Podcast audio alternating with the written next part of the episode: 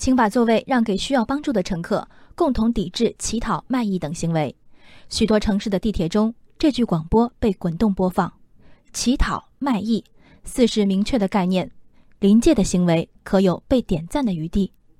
有媒体昨天报道，三周前，小夏和成都信息工程大学晨读俱乐部的同学们得知，同学洋洋的妈妈患上了癌症。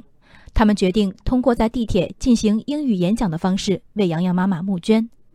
新闻稿中描述的募捐画面是这样的：小夏走到一节车厢的一端，面向低头耍手机的乘客，旁若无人地讲起了一段英语，告诉大家珍惜身体，远离癌症。声音大，感情丰沛，肢体语言频繁。小夏的演讲吸引了车厢内大部分乘客的目光。两分钟后，地铁到站，小夏的演讲结束了。他带着哭腔告诉大家：“如果您觉得刚才的演讲还可以，就为洋洋的妈妈献上您的一份爱心；如果您觉得刚才的演讲不好，也请为我们的勇气鼓鼓掌。”单次演讲往返十八个站，募得八百多元；三次演讲共筹得二千多元。这成绩大概比在地铁中背着音箱引吭高歌的卖唱者强多了。将两者类比固然有不公平之处。那些时而将斑驳的搪瓷碗伸至乘客面前的地铁毒瘤，出发点无非是以丑陋的歌声为谋生职业，赚最轻松的钱；而小夏们，一片帮同学的妈妈募捐的赤子之心。但你看，经过小夏和点赞者遴选的照片，听演讲者人人低头看手机，竟然无一人例外。这是麻木吗？未必。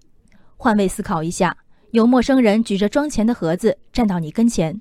以自己都承认并非一流的英语口语水平，大声背诵健康主题的英语文章，你难道不会庆幸世间有手机和四 G 网络这两项伟大的发明，帮你暂时抵御这排山倒海的尴尬吗？乐声与噪音的界定在于发声者的出发点还是接收者的感受？以地铁中的歌声、演讲声来说，乘客的感受恐怕更重要些。善心需提倡。善心却不是旁若无人、单向输出，以公共场所为英语角的正当理由。地铁里的舒适度已足够稀缺，白纸黑字写明了抵制乞讨、卖艺等行为。这个“等”字，无论如何延展和罗列，都无法穷尽扰民的可能性。我不主张为这场显见的违规对一群用意良善的孩子施加处罚，我却更希望他们不仅仅收获无原则的点赞。满屏的尴尬里，总得有个大人告诉他们：这不分场合的球员已游离于规则外。做好事急迫，尊重规则同样是重要一课。人生海海，见微知著。我是静文，往期静观音频请下载中国广播 app 或搜索微信公众号“为我含情”。